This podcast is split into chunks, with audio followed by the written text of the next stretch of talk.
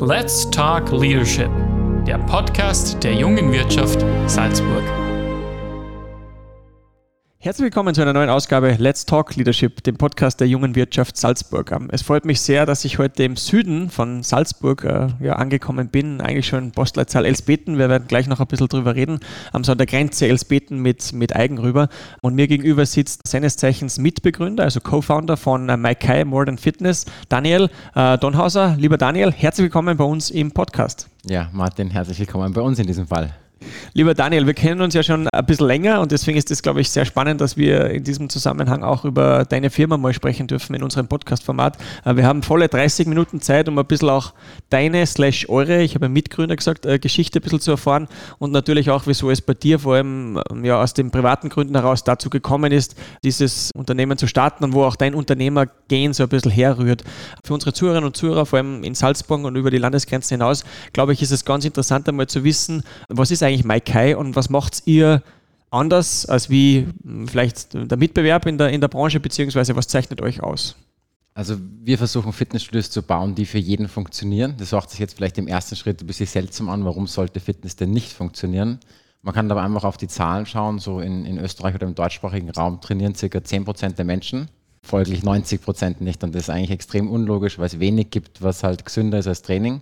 Das heißt, rein rational gibt es gar kein Argument, das nicht zu tun und trotzdem interessieren sich nur so wenig dafür.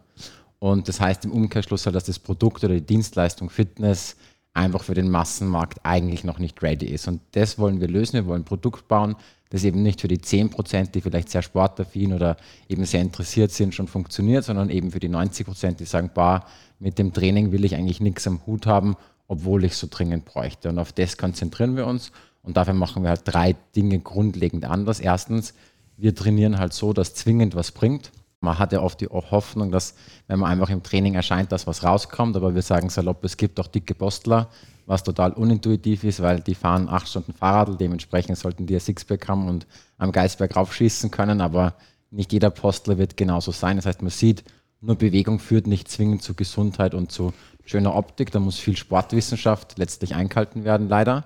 Und das lösen wir durch Technologie. Das heißt, unsere Studios sind völlig vernetzt, sodass wirklich auch der absolute Beginner de facto wie ein Leistungssportler trainiert, ohne was wissen zu müssen. Das ist mal das eine. Und im Training zählt halt das Durchhalten viel, viel mehr als noch die, als das richtige Training sogar. Das heißt, man muss diese Regelmäßigkeit etablieren.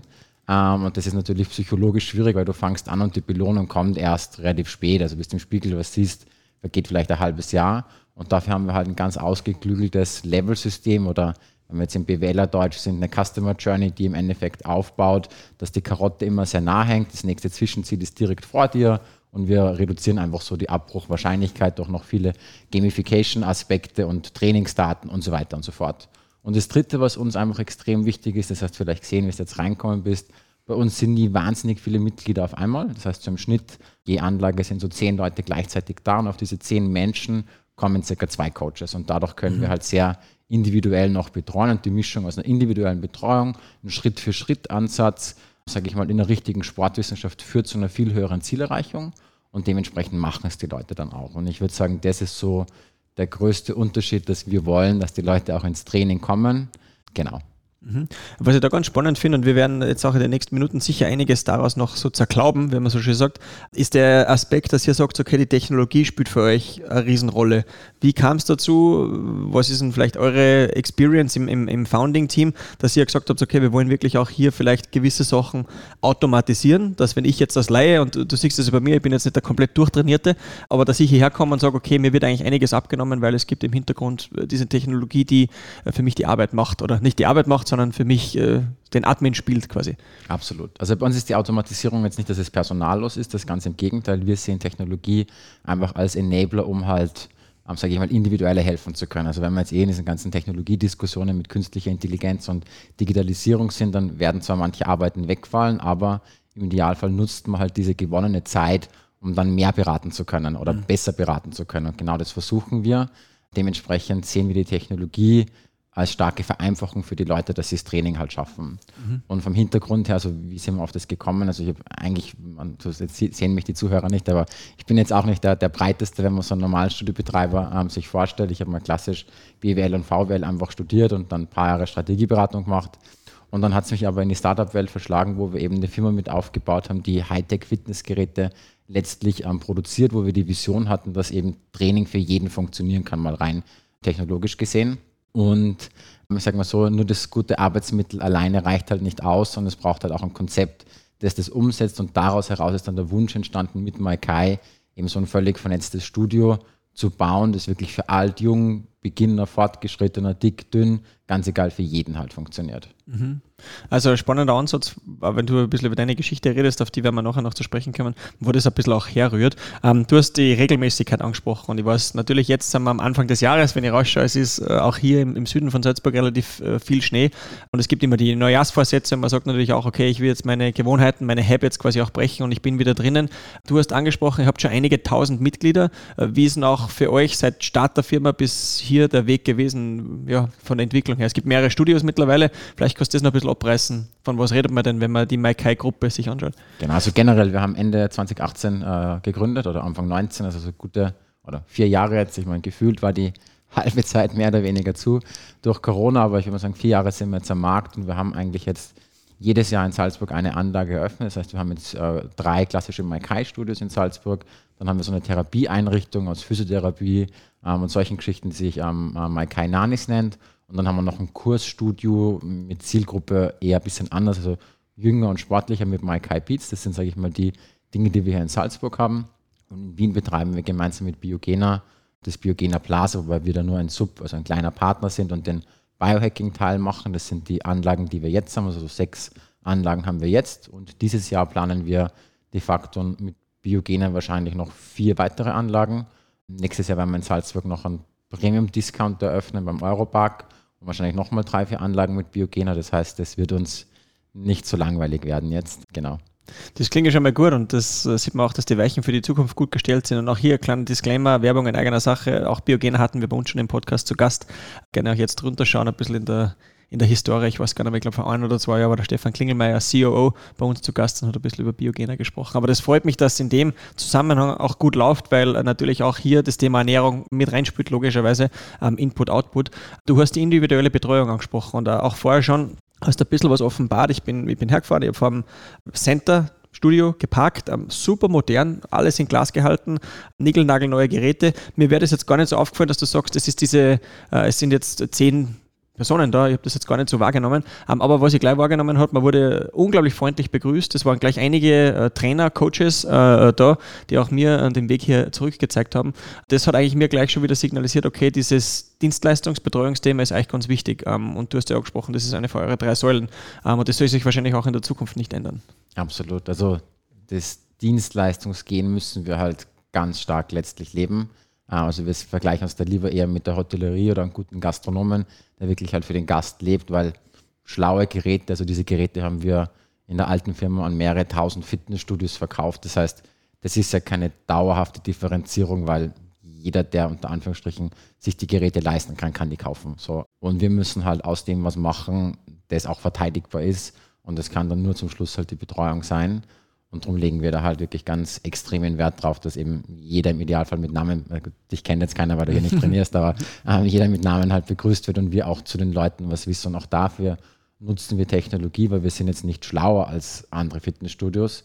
Aber natürlich ist für einen Kollegen auf der Fläche in Wirklichkeit schwierig, wenn da in so einem klassischen Fitnessstudio sind 2000 Leute vielleicht mhm. und dann kann er nicht wissen, wie heißt die Person, warum ist der da, ja. was hat er für Einschränkungen, was ist sein Ziel und dann kommt es eigentlich immer zur folgenden Situation, dass die Kunden nicht angesprochen werden, weil ich als Dienstleister müsste die Hosen runterlassen, müsste sagen, hey, du, wie heißt denn du eigentlich, wie kann ich dir helfen, warum bist du da? Und das mhm. fühlt sich nicht gut an und dementsprechend machen es die Trainer dann nicht, verständlicherweise, und kümmern sich halt nur um die Stammkunden, die jeden Tag da sind und der Rest fällt halt durchs Gitternetz. Und wir sind eben nicht schlau, sondern uns sagt einfach, ah, da ist der Martin, ah, der Martin ist gerade Vater geworden, das heißt, er hat irgendwie viel Stress, der hat irgendwie Knieschmerzen, ah, der gehört wieder mal das und das eingestellt und dann gehen wir auf dich zu sagen, hey Martin, wie geht's dir mit dem Knie? Mhm. Und dann im Endeffekt können wir halt diese Daten nutzen, um dich halt besser zu betreuen. Und mhm. das ist im Endeffekt so die Secret Source, plus natürlich, dass uns halt wirklich auch das eben das Betreuen auch wichtig ist und das versuchen wir einfach stark zu üben. Mhm.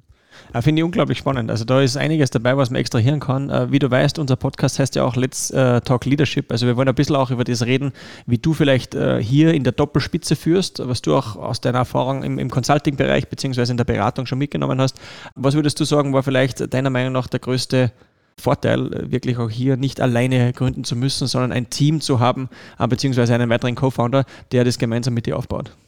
Boah, es hat ganz viele Vorteile. Also generell bin ich überhaupt kein Einzelkämpfer. Also ich hätte mir auch nie vorstellen können, alleine zu gründen. Und wenn man jetzt in der Startup-Welt ist, dann weiß das halt das Gründungsteam meistens noch wichtiger als die Idee ist, sogar wenn es darum geht, halt Geld letztlich zu erhalten. Von draußen drauf geschaut ist es eigentlich bei uns gar nicht so perfekt, weil wir relativ ähnlich sind. Wir haben beide einen wirtschaftswissenschaftlichen Hintergrund. Normal wünscht man sich ja irgendwie einen Techie, einen BWLer oder einen Product Guy und halt eben einen BWLer. Wir sind jetzt halt beides BWLer und VWLer. Also das ist eigentlich nicht das perfekte Setup von einer hohen Flugebene, aber für uns funktioniert es einfach extrem gut, weil wir halt neben dieser, sage ich mal, geschäftlichen Beziehung wirklich auch eine sehr starke freundschaftliche Beziehung haben. Es kann auch schwierig sein, aber mhm. wir machen es jetzt vier Jahre und haben de facto noch kein einziges Mal sinngemäß halt emotional gestritten. Wir sind nicht immer der gleichen Meinung natürlich, aber es hat noch nie eine Situation gegeben, wo der eine oder andere sich gedacht hat, ma, das ist nicht das, das richtige äh, Paar unter Anführungsstrichen. Mhm. Wir haben lustigerweise vorher schon auch gemeinsam vier Jahre bei der anderen Firma gearbeitet. Wir haben sogar schon gemeinsam da haben wir ganz am Anfang mal eine WG miteinander geteilt. Ich bin ein bisschen älter als der Luke, aber wir haben sogar in der gleichen Stadt studiert. Das heißt, wir kennen uns wirklich schon ewig lange und ich kann mir jetzt niemanden anderen vorstellen, mit dem ich das mache. Aber es sind natürlich nicht nur wir beide. Also wir sind insgesamt ein Team von roundabout 30 Personen und nur mit diesem Team können wir halt diese Vision, dass wir die Fitnessbranche verändern wollen, auch umsetzen. Das ist gar nicht so leicht, weil, vielleicht kommen wir später noch drauf, aber die Fitnessbranche hat sich halt sehr stark in den Discount-Markt letztlich entwickelt. Und ich weiß, dass du ein großer OMR-Hörer bist. Ich habe gestern den Podcast von Auto 1 gehört und ja, da gab es ein, ein, Zitat, äh, da ging es um Tesla dann eben, dass halt Apple oder Louis Vuitton noch nie die Preise gesenkt hat. Und um das jetzt auf die Fitnesswelt zu übersetzen, der Fitnessmarkt senkt die letzten Jahre massiv die Preise. Und der Hintergrund ist eigentlich folgender. Ähm, die Studios haben irgendwann erkannt, okay, die Leute können, also die meisten kommen gar nicht zu uns mhm. und die meisten, die kommen dann relativ schnell wieder auf, was einfach heißt, unter Anführungsstrichen, das Produkt ist richtig schlecht, sonst wird das nicht passieren. Und dann ist halt die Frage, wie gehe ich damit um, wenn ich so hohe Fluktuation habe? Jetzt hätte es halt die Möglichkeit gegeben, als Branche zu sagen, okay, wir machen das Produkt halt massiv besser, damit halt weniger Leute kündigen und mehr generell davon angesprochen fühlen. Oder wir sagen, wir machen es halt so billig, dass den Leuten mehr oder weniger komplett egal ist, dass halt nicht funktioniert. Und die Branche hat sich eher für den zweiteren Weg entschieden, was halt heißt billig, billig, billig. Und rein vom Geschäftsmodell funktioniert es sehr, sehr gut, weil du zahlst jetzt halt 20, 30 Euro, dass du rein theoretisch halt ein Studio benutzen könntest, das dir zwar nichts bringt, aber diese Option hat einen Wert. Mhm. Man geht halt dann nicht. Ähm, das heißt, da verdient der Studiobetreiber durchs Nichtgehen. Das bringt dem Kunden halt nichts. Und wir wollen es wirklich anders machen. Wir wollen wirklich, dass die Leute gehen ist auch teurer bei uns, wir sind jetzt kein Discounter. Das heißt, wenn du nicht gehst, wirst du auch kündigen, weil du sagst, naja, ich zahle nicht 80, 90 Euro sinnlos. Mhm. Und das ist halt einfach methodisch ganz, ganz anders. Und die Konsequenz daraus eigentlich ist, um aufs Team zurückzukommen, ist, damit Discount funktionieren konnte, musstest du die Trainer abschaffen, weil alle Kosten im Fitnessstudio sind fix. Also Miete ist gleich für alle, Geräte ist mehr oder weniger gleich für alle, Versicherung ist gleich für alle. Das heißt, das Einzige, wo du Kosten reduzieren könntest, ist halt dein Team. Mhm. Und wenn du halt billig anbieten willst, musst du halt das Team entweder abbauen oder in der Qualität halt mindern, sonst kommst du mit dem Preis nicht zusammen. Und so hat sich leider die Branche bei den meisten entwickelt und wir sind mehr oder weniger so ein gallisches Dorf. Es gibt fast keine Premium-Ketten. Ähm, es gibt Premium-Einzelstudios, die sind dann Inhaber geführt, da ist das, geht es aber als Kette gibt es ganz, ganz wenige. Mhm. Ich finde das spannend, da muss man ein paar Sachen, glaube ich, auch wieder rauspicken. Ähm, einerseits das Thema mit den 30 Mitarbeitern, weil ich glaube auch du hast gesagt, 2018 äh, gegründet, dann waren natürlich de facto zwei bis drei Jahre eigentlich äh, Pandemie und da wissen wir ja selbst von, von vielen Online-Recherchen bzw. Online-Berichten, dass äh, ja, die Studios zu waren und gar nicht aufsperren durften, ähm, beziehungsweise Training nicht möglich waren mit Maske und hin und her. Also eigentlich alles nicht so dieses Erlebnis, diese Consumer Journey, die was man seinen, seinen Kunden auch äh, bieten will und natürlich auch nicht den Mitarbeitern. Aber aber das ist schon beeindruckend, dass man trotzdem 30 Leute aufgebaut hat. Wo, wo geht da die Reise hin? Also wenn wir uns nächstes Jahr zusammensitzen, sitzen wir dann mit 60 Mitarbeitern oder mit 100 oder ist das wirklich auch so skalierbar? Jein, muss man sagen. Also wir haben es uns, die Berater stellen sich ja immer alles sehr einfach vor, bevor es in die Umsetzung kommt. Und natürlich bin ich ein bisschen auch in dieser Falle gefangen gewesen, muss ich sagen, weil dann die die operative Umsetzung halt schon nochmal ganz, ganz anders ist, als halt von außen quasi gescheit reinzuquatschen. Premium-Studios sind nicht so leicht skalierbar, weil sie eben sehr stark am Team auch hängen, wie du gesagt hast. Mhm. Dieses, dieses Dienstleistung, dieses Betreuen, diese, diese familiäre Atmosphäre, die ist halt nicht so leicht duplizierbar. Ähm, das, da sehen wir schon eine Herausforderung. Für uns ist der Wachstumspfad eben eher, dass wir halt in diesem Biohacking, ähm, medizinischen Bereich stärker weiter wachsen. Also wenn wir jetzt eben sagen, dass wir dieses Jahr vier weitere Anlagen im Biohacking-Bereich machen, dann wächst das Team hier vielleicht dann nochmal um 14, 15 Personen und nächstes Jahr auch. Das heißt, wenn wir uns wirklich Ende nächsten Jahres zusammensetzen, sind es wahrscheinlich die 60 Leute. Genau. Okay.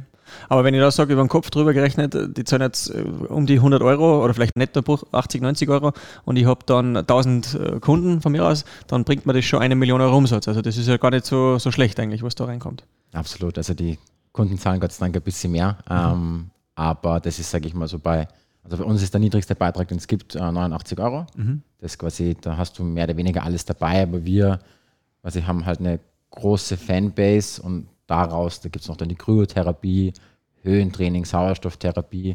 Und wir bieten das eigentlich extrem günstig sogar an. Also wenn du zum Beispiel sagst, so eine Hypoxietherapie, da gab es 2019 einen Medizinnobelpreis dafür, da kostet im Normalfall so eine Anwendung halt 100 Euro. Mhm. Wir verkaufen das im Endeffekt um 30 bis 40 Euro. Mhm. Dementsprechend haben wir da halt, weil wir eigentlich einen großen Kundenstock haben, dann auf diesen teuren Anwendungen trotzdem wieder sehr viel Nachfrage. Und so zahlen Mitglieder bei uns eher wahrscheinlich halt so 150 bis 199 Euro im Monat, weil sie andere Dinge noch rundherum machen. Und dahin wollen wir halt auch gehen, ähm, weil wir sehen, dass die bei den Leuten halt mehr rauskommen, wenn sie noch andere Sachen rundherum machen. Also die meisten, die zu uns kommen, haben entweder Gesundheitsziel und oder optisches Ziel. Mhm. Leider muss man sagen, es ist meistens ein optisches Ziel im ersten Schritt. Das heißt, da müssen wir als Gesellschaft noch ein bisschen mehr Richtung Gesundheit uns weiterentwickeln. Aber wenn man die Zielerreichung bei Abnehmen sich anschaut, dann können wir mit dem Training natürlich nur einen relativ kleinen Teil beeinflussen, weil Ernährung ist da extrem relevant, Schlaf ist da extrem relevant, deine Hormone, Stoffwechsel und so weiter und so fort. Und wenn wir aber andere Anwendungen dazu packen, die das halt sehr positiv beeinflussen, dann bleiben uns die Leute auch länger im Training. Mhm. Ähm, und darum versuchen wir wirklich, dass die Leute schaffen, und bieten eben noch mehr rundherum an. Okay. Ähm, ich will den, den Spagat wieder zurückschaffen zum Leadership, weil ähm, da sind wir gerade so ein bisschen abgedriftet. Äh, gern. Das weiß, das passiert uns immer ganz gern. Ähm, aber wenn wir nochmal das Thema mit, mit der Leadership-Struktur anschauen, äh, was würdest du vielleicht sagen, ist anders äh, von der Beratung, weil du das angesprochen hast? Und ich glaube, das ist für unsere Zuhörerinnen und Zuhörer sehr interessant. Im Sinne zu, ich bin jetzt Unternehmer und äh, habe wirklich auch hier mehr Verantwortung, logischerweise, weil ich bin für, meine eigene, für mein eigenes Tun quasi auch verantwortlich. Ähm, was würdest du sagen, waren so deine, ja, die größten Unterschiede oder vielleicht vielleicht diese Aha-Momente auch in, in Leadership hineingedacht und ins Unternehmertum hineingedacht? Man muss ja mal sagen, jetzt Unternehmertum ist halt immer äh, mit viel Verantwortung und auch viel äh, Risiken und Chancen halt letztlich verbunden. Als Berater bist du jetzt, also ich habe eine klassische Strategieberatung gemacht, also halt 60 bis 80 Stunden unter Schmerzensgeld halt in irgendwelche, irgendwelche DAX-Konzerne irgendwelche Folien gemahlen. Das ist zwar inhaltlich als junger Mensch sehr interessant, aber natürlich bist du nie in Wirklichkeit für irgendwas verantwortlich. Das heißt, du lieferst halt irgendeine äh, PowerPoint-Präsentation oder irgendein großes Excel-Modell, ähm, zumindest war das damals noch so, wird halt auch noch so sein, halt ab und dann übergibst du es halt irgendeinem Konzern und die machen dann meistens eh gar nicht so wahnsinnig viel draus. Das heißt, ob das mal wirklich funktioniert oder nicht, das kriegst du eigentlich gar nicht mit. Ähm, das heißt, du wirst nur bezahlt dafür, ob das intellektuell halt richtig ist oder halt gut ist und that's it. Und natürlich als Unternehmer, da geht es halt dann auch um die Umsetzung von dem Ganzen. Da kannst du halt nicht alles perfekt wahrscheinlich machen und musst halt auch gewisse, sage ich mal, Trade-offs hinnehmen. Und für mich war natürlich da generell das alles ganz, ganz anders. Wenn man sagt, früher in der Beratung, da bist du eben nur mit Kollegen, die halt, die funktionieren einfach, weil es halt eben dieses Schmerzensgeld kriegen. Dann war ich halt mehrere Jahre im Startup, wo du halt durch Kultur und Vollgas und Feiern und VC-Geld und da hat der Praktikant dann Werkstudenten, weil es so crazy dahin wächst. Das heißt, da hast du halt irgendwie diese Komponente und hier in diesem Umfeld sind ja unsere Kollegen ganz anders, sag ich mal, sozialisiert. Die haben ja keinen Rechner auf der Fläche, die haben kein E-Mail, die haben kein Slack. Mhm. Es, wir können nicht einfach Meetings machen, weil die sind ja immer am Kunden. Das heißt, das ist halt eine ganz andere Arbeitswelt letztlich und das ist so der größte Unterschied für mich, dass ich halt in meiner alten Denke da nicht halt die gleichen Muster anwenden kann, um mit diesem, sage ich mal, Schlagmensch unter Anführungsstrichen, und das ist ja nicht besser oder schlechter, sondern einfach anders, ähm, da funktionieren halt viele Dinge nicht zum Schluss. Mhm. Wie hast du diese Transition auch hinbekommen? Also wirst du dich da weitergebildet oder, oder was hast du für Maßnahmen gesetzt, dass du da on top of the game geblieben bist? Weil ich stelle mir es jetzt brutal schwierig vor, wenn ich nächstes Jahr in dieses Business einsteigen müsste, weil ich ja natürlich null Ahnung habe davon, habe einen ähnlichen Background wie du aus der BWL-Richtung. Ich wüsste gar nicht, was ich machen würde. Wie, wie war so dein Weg hinein in die Branche? Das war ehrlicherweise viel Trial and Error. Also wir mhm. haben es uns sehr viel einfacher vorgestellt, als es letztlich ist. Und ich glaube, wir machen auch noch viele Dinge richtig schlecht, ehrlicherweise. Gott sei Dank muss ich sogar sagen, weil es heißt halt immer, dass noch viel, viel besser werden kann. Aber die Kollegen sind mit uns da sehr gnädig, würde ich sagen. Das heißt, wir lernen da halt, wir operieren unter Anführungsstrichen im offenen Herzen. Also mhm. ähm, und lernen halt da jeden Tag dazu. Aber recht erfolgreich mit 30 Mitarbeitern und, und die Studios und mit Biogen als Partner und so weiter. Also scheint was auch richtig zu sein. Manche Sachen sind sicherlich nicht ganz, ganz falsch, ähm, aber wir haben wirklich erst, glaube ich, so 5% von dem halt umgesetzt, was letztlich möglich ist. Da kann man noch ganz, ganz viel anders machen. Und eben von der Struktur her, ich habe es dir vor, im Vorgespräch jetzt gesagt, wie gesagt, wir haben noch, wir haben weder ein richtiges Backoffice noch haben wir irgendwie eine richtige Leadership-Struktur. Das ist alles so schnell gewachsen und das ganze Geld, das wir investieren mussten, mussten wir quasi immer in physische Dinge, also halt Du musst also ein Studio bauen, du musst erst die Sachen rausreißen, dann musst du die Sachen reinbauen, dann musst du Geräte reinstellen. Das heißt, es ist relativ Cashflow oder kapitalintensiv. Mhm. Dementsprechend ist jede weitere Anlage halt mal viel Geld gebunden und dann bleibt halt, als junge Firma hat man generell meistens nicht viel Geld, ähm, bleibt halt dann wenig Geld in dem Fall für interne Prozesse übrig. Und jetzt würde ich sagen, sind wir so ein Tipping Point, wo man sagt, okay, wenn jetzt dieses Jahr nochmal vier Anlagen dazukommen, dann müssen wir jetzt halt mal in interne Strukturen und Prozesse auch investieren, weil uns sonst das Wachstum halt überholt und dann eher wahrscheinlich halt stark abflacht. Also ich gehe davon aus, dass wir dieses Jahr wieder um 50, 60 Prozent mindestens wachsen ohne die neuen Anlagen. Die reingerechnet ist dann natürlich viel, viel mehr, aber einfach in den Bestandsanlagen. Und das müssen wir halt irgendwie ähm, auch managen, unter Anführungsstrichen. Das glaube ich. Also du hast vorher ein paar interessante Sachen gesagt, die was auch beim klassischen Kunden wichtig sind, wie Schlaf, Stoff, Stoffwechsel, Ernährung und dann natürlich das Training, was, was dazukommt. Ähm, und das finde ich schon, dieser ganzheitliche Ansatz, uh, unglaublich, unglaublich spannend. Wie wichtig findest du als, als Leader oder als, als Führungspersönlichkeit auch im Betrieb, dass man auch das vielleicht ganzheitlich denkt? Auf welche Leadership Skills deiner Meinung nach kommt es darauf an oder wo hast du dich vielleicht auch verändert in der Zeit jetzt vom Berater in diese Rolle als äh, Geschäftsführer und, und Mitgründer hier? Was ist wichtig? 30 Mitarbeiter natürlich etc. Also als Berater, da hast du ja meistens gar nicht viele Kollegen. Also wenn du so ein Beratungsteam bist, dann sind da vielleicht fünf Leute und als junger Berater hast dann halt vielleicht irgendwie halt einen Junior Associate oder irgendeinen Praktikanten. Und da ist jetzt noch kein Leadership, sondern da ist einfach halt nimm und muckel das weg. Das heißt, da ist halt, da ist eher so inhaltlicher Austausch von eben zu irgendwelchen Fachthemen. Und hier letztlich, oder bei, bei eGym, wo ich davor war, war es ganz, also da habe ich Marketing und Vertrieb geleitet, da habe ich so 100 Vertriebler im Team gehabt. Ähm, das heißt, da war das nochmal halt viel, viel größer, mhm. aber auch eben ganz anders, als es hier ist, weil hier ist es eigentlich, wir sehen unsere Rolle eigentlich halt, das ist wie fast wird, ja, die meisten Leader sagen eher halt im Enabling. Mhm. Ähm, das heißt, wir versuchen halt eigentlich Dinge zu tun, die unserem Team helfen, dass die halt den Kunden helfen können. Ähm, und zum Schluss wissen es die besser als wir, also vor allem was halt Training und so weiter betrifft. Also wir trainieren schon selber gern, aber die wissen hoffentlich mehr als wir über Training. Ähm, und wir müssen halt eigentlich schauen, dass der Rahmen so gebaut ist, dass im Endeffekt die halt am Kunden einen guten Job machen können.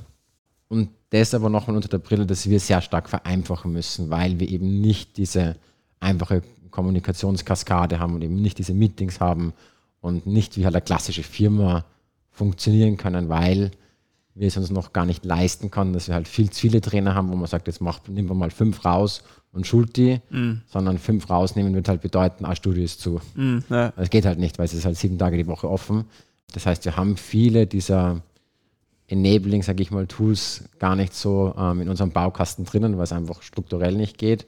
Und da haben wir halt viel drüber nachgedacht, was können wir halt tun, dass wir die Teams halt unterstützen in dem Rahmen, und haben viele Sachen da falsch gemacht, aber jetzt gibt es zum Beispiel eine kleine Sache, die wir jede Woche machen, ist nur ein 30 Minuten Call, wo wir uns wirklich nur eine Sache für eine Woche vor, also sinngemäß jede Woche ein Prozent oder X halt besser und das dafür halt jede Woche. Das sind dann keine riesen Innovations, was in, sage ich mal, im Operations Game auch nicht so relevant ist, sondern muss halt immer nur kontinuierlich besser werden.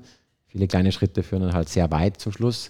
Ähm, und was dann so die, die großen Innovationen betrifft, das müssen halt wir im Hintergrund dann überlegen und dann dürfen wir da nicht zu viel auf einmal reinbringen, weil wir sonst halt das Team überfordern, weil die ja die ganzen Kunden-Requests auch noch haben. Und das ist sicherlich sowas, wo, wo wir uns selber stark zurücknehmen müssen, weil wir halt ständig gern was Neues machen würden, aber der Speed geht halt nicht in der Gesamtorganisation. Ich würde da gerne noch eine Stufe tiefer gehen und ich, ich, muss es einfach auch ansprechen, weil es mich brutal interessiert und weil ich es über Social Media natürlich vor allem in unserem Austausch ein bisschen mitbekommen habe, weil wir auch befreundet sind in diversen Netzwerken, LinkedIn und Co. Ähm, Stichwort Pandemie. Äh, wir, waren in, wir sind in ähnliche Branchen, in der Live-Kommunikation, du im, in, ja, in der Fitnessbranche, wo mit März 2020 wenig los war auf einmal, von einem Tag auf den anderen. Welche Leadership Skills waren da besonders gefordert, beziehungsweise wie warst du vielleicht auch als Mensch gefordert in dieser Zeit?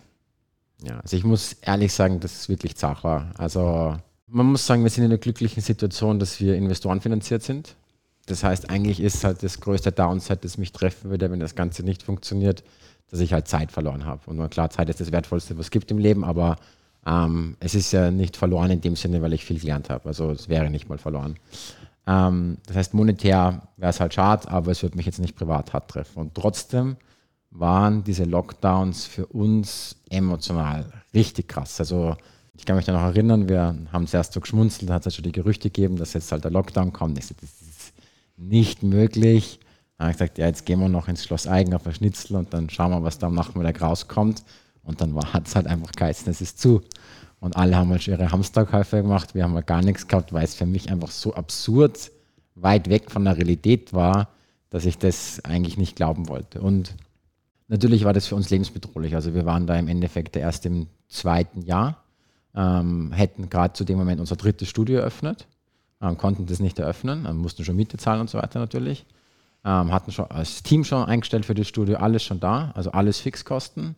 Von einem Tag auf den anderen Tag halt null Umsatz und auch de facto null Monetarisierungsmöglichkeit, weil natürlich kannst du jetzt sagen, ja, geht es halt online, aber man muss halt sagen, die Pamela Reif schaut halt schärfer aus als wir und hat schon mehr Videos. Mhm. Warum sollte ich jetzt Mai Kai halt auf YouTube irgendwelche Trainingsvideos anschauen und sie bietet es auch noch for free an? Also mhm. sie monetarisiert ja über Reichweite, die wir nicht haben. Also es hat da nicht wirklich einen Quick-Win gegeben zu sagen, ja passt, wir machen Takeaway. Wir haben eh viel gemacht von, wir sind zu einer Post worden, wir sind zu einem Corona-Testzentrum worden und so weiter. Wir haben eh alles gemacht, was geht. Aber viel Umsatz, Physiotherapie war offen, aber viel Umsatz kommt da halt nicht rein. Es war wirklich halt lebenslebensbedrohlich und natürlich gab es Hilfen, aber wir haben halt die Komplexität, dass wir im Endeffekt Anfang 19 gegründet haben. Der Vergleichszeitraum war halt 19. Da haben wir halt ein Studium mit sinngemäß, da haben wir die ersten sechs Monate selber als Trainer gearbeitet, um es zu lernen. Mit halt drei Mitarbeitern hin zu halt dann eben 30 Mitarbeitern, das heißt massiv gestiegene Kosten, aber sie sagen kein Umsatzrückgang, weil du hast ja eigentlich 2019 viel weniger Umsatz gehabt als so. Mhm. Das heißt, die Hilfen haben halt bedingt funktioniert für uns. Und das war halt schon dann im Endeffekt halt so frustrierend, weil du halt so fremdbestimmt warst. Und ich meine, das Coole eigentlich im Unternehmertum, finde ich, ist halt, da gibt es immer viele Probleme, aber du, es liegt halt an dir, das zu lösen. Und natürlich ist auch da an uns gelegen, das zu lösen, aber es war halt viel mehr, sage ich mal, eben extern, dass man nicht so gut beeinflussen konnte. Und mhm. das war, glaube ich, das von der, von der Psyche, von der Emotion her das schwierig, aber wir haben zum Schluss das Beste draus gemacht. Also wir sind halt jeden Tag der Lucky und ich da heringesessen. Und also das Team war logischerweise, wir haben keine einzige Person abgebaut. Ähm, es waren alle halt in Kurzarbeit.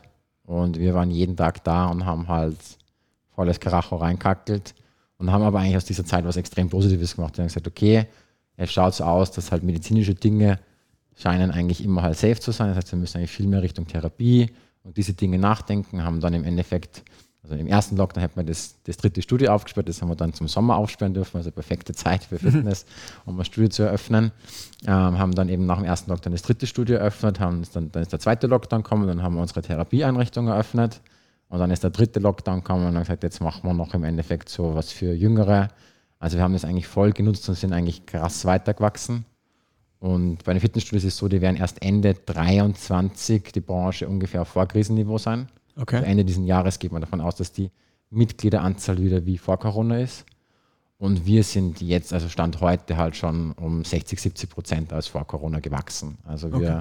haben das relativ schnell wieder eingeholt und sind massiv ähm, rausgewachsen dann. Aber es war wirklich, wirklich brutal, muss ich sagen. Wie, würde, wie war es für deine Mitarbeiter? Du hast ein bisschen angesprochen, okay, ihr habt keinen abgebaut, aber ähm, ich würde gar nicht über unsere Erfahrung sprechen, weil es geht ja um die heute, aber das stelle mir ganz im Speziellen spannend vor. Wie haben deine Mitarbeiter so nach dem dritten, vierten Lockdown dann, wie haben die reagiert?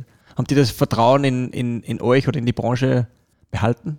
Ja, ich glaube, am Anfang war es für alle irgendwie cool, so der erste Lockdown. Ich meine, es war da im Frühling und da war irgendwie brutal schönes Wetter und so viele Bergtouren sind wahrscheinlich noch nie gemacht worden in Salzburg wie zu der Zeit. Aber natürlich nimmt man den Leuten halt die Struktur im Alltag und das ist für jeden, glaube ich, halt eine krasse Herausforderung. Wir haben halt versucht, das in dem Fall dann, also da gab es ja dann erstmalig Zeit, viel zu kommunizieren. Das heißt, wir haben da extrem viel halt kommuniziert und die Teams da auch extrem stark halt in alle Entscheidungen Richtung Hilfenrichtung halt, also alles waren wir ganz, ganz transparent, um einfach zu sagen, schaut her, so schaut es aus. Es kann sein, dass es eng wird auch. Ähm, wir haben dann noch eine Finanzierungsrunde gemacht und da einfach geschaut, dass wir halt sicher aufgestellt sind. Aber es war, glaube ich, schon eine sehr große Herausforderung für die Mitarbeiter, vor allem halt Richtung eben zweiter, dritter Lockdown, war das dann nicht mehr lustig. Also ich meine, ich finde, der mal einen Monat frei haben ist cool natürlich, mhm. aber halt neun Monate daheim eingesperrt sein, findet halt niemand lustig. Und ähm, Gott sei Dank, das ist nur mein Gefühl, das können die Kollegen natürlich besser sagen, ist das Vertrauen nicht verloren gegangen. Also wir haben jetzt nicht diesen Gastro-Effekt, wo halt die Leute sagen, ich kehre dieser Branche den Rücken, weil das sind so schwierige Rahmenbedingungen, da möchte ich nicht mehr arbeiten man muss ja sagen, Fitnesstrainer werden Menschen sehr stark aus Passion heraus, sage ich mal. Und darum bleiben die auch, glaube ich, stärker erhalten, als das vielleicht in der Gastronomie der Fall ist. Und ich glaube, das spricht ja wieder für euch, weil ich rede nicht von einem Discounter, also wo das vielleicht anders ist, weil ich sage, okay, pff, da gibt es ja tausend davon, sondern euch gibt es ja wirklich in dieser Form nur einmal und auch dieser Premium-Gedanke stehe ich mir vor, natürlich auch vom Arbeitsumfeld, Stichwort Employer Branding und so, sieht man ja schon beim Reingehen. Also das ist ja alles äh, Premium und auf hohen Niveau ähm, und deswegen auch kann ich das jedem nur äh, nahelegen, das einmal auch auszuprobieren. Ähm, wir sind schon wieder über den 30 Minuten angelangt, es vergeht immer so schnell, aber ja, wir wollen versuchen auch das Format kompakt zu halten, dass die Leute und die Zuhörer Zuhörerinnen und Zuhörer auch beim in die Arbeit fahren, beim Nachhausefahren konsumieren können. Deswegen äh, stelle ich dir eine Frage, die ich jedem Podcast-Gast auch stelle und äh, du wirst auch schon wissen, in welche Richtung das geht.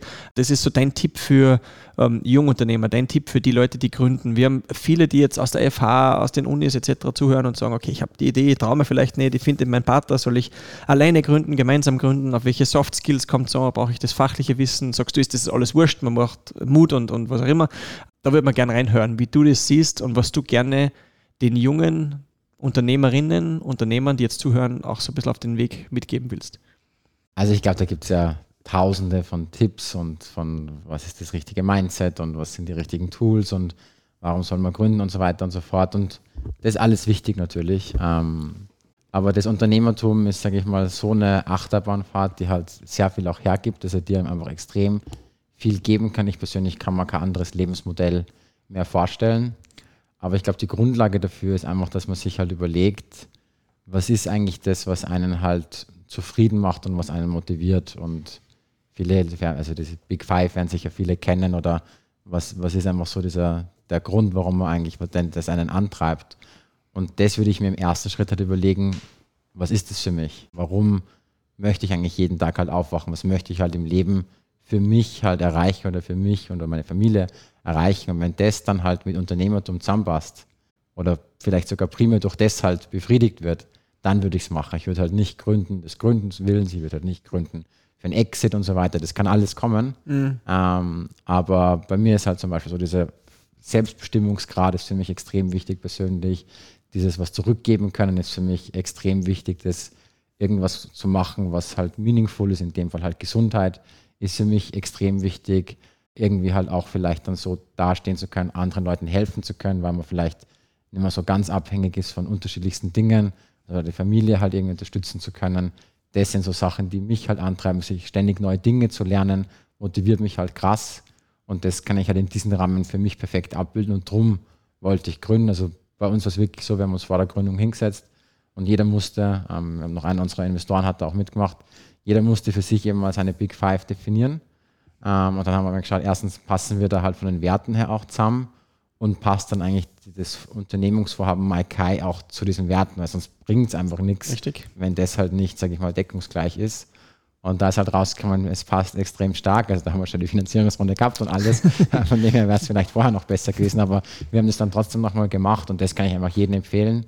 Überlegt euch einfach, ähm, was begeistert euch und was wollt ihr halt für euch erreichen und wenn das durch eine Unternehmung halt herbeigeführt werden kann, dann macht es. Und wenn nicht, dann nicht. Dann es spricht auch nichts gegen das Angestelltsein. Mhm. Ähm, jeder ist nicht gleich, ähm, Gott sei Dank, muss man sagen. Und das wäre meine Empfehlung. Lieber Daniel, ich glaube, dem kann man nicht mehr viel hinzuzufügen, ähm, hinzufügen. Um, vielen Dank, dass du dir die Zeit heute genommen hast. Ich weiß, du bist unglaublich äh, busy und hast viele äh, To-Dos auch mit den Studioöffnungen etc. 2023 vor dir. Danke für die unglaublich interessanten Insights, auch ein bisschen den Blick hinter die Kulissen, ähm, vor allem was in der Zeit der Pandemie war, in die Fitnessbranche. Ähm, ja, ich freue mich auf ein Gespräch in der Zukunft und vielen Dank, dass du bei uns im Podcast zu Gast warst. Ja, vielen Dank, dass ich dabei sein habe dürfen. thank you